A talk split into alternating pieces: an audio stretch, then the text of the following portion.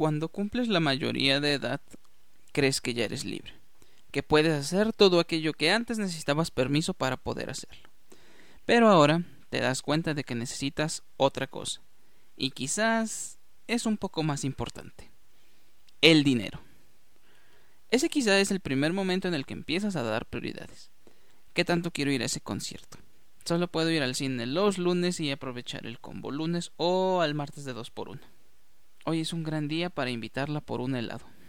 Hoy es jueves de 2 por 1 Y así empezó nuevamente la vida en un va y ven de pequeñas decisiones. Si todavía a esa edad tus padres te apoyaban a cubrir tus gustos, déjame decirte lo afortunado que fuiste. Bastante. No tienes nada de qué quejarte. Pero hablemos de lo que más nos vamos a centrar en este podcast. De los viajes. Cualquier viaje antes de los 23 que hayas hecho, puedo asegurar que fue en las siguientes circunstancias.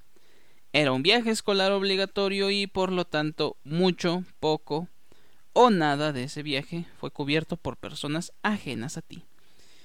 Además de eso, estuviste pegado junto al profesor en un 60% porque pues él es el que conoce el lugar, no nos vayamos a perder.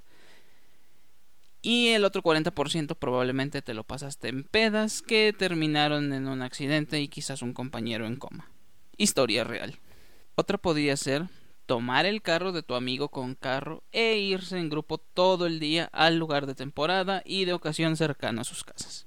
En mi caso de adolescente fue al carnaval de Tepoztlán y de universitario podría ser el Nevado y también Teotihuacán. Pero eso sí, no importaba la hora de salida o de regreso, nunca se presupuestó un hotel. O, y si tenías un poquito más de valor y todavía la confianza de creer lo que decía una hoja tamaño carta con un logo genérico y pegado en una mampara de madera, pagabas uno de esos tours que se anunciaban en tu escuela. Ya fuera el Cervantino, cuando el Cervantino era chido, a veces ni siquiera con un hotel a donde llegar, solamente estar en Guanajuato dos días, o irte a los lugares top ya fuera la Huasteca Potosina, Chiapas o la Riviera Maya. Esos viajes en un autobús todo culero, a veces sin baño y llegar a un cuarto de hotel que ibas a compartir con otros seis cuates que acababas de conocer. Pero si no tuviste esta oportunidad y te pegaron las ganas de viajar hasta los 25 o después y en algún momento te gana la nostalgia. Estás en la playa disfrutando y dices, me hubiera gustado hacer este viaje con mis amigos de la uni.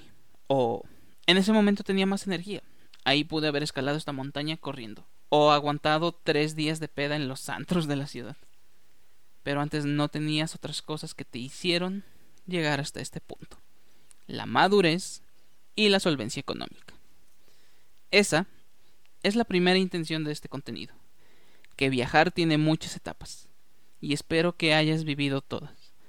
Porque un viajero también tiene cierta madurez y una vez que esta llega, sin duda te volverás una mejor persona.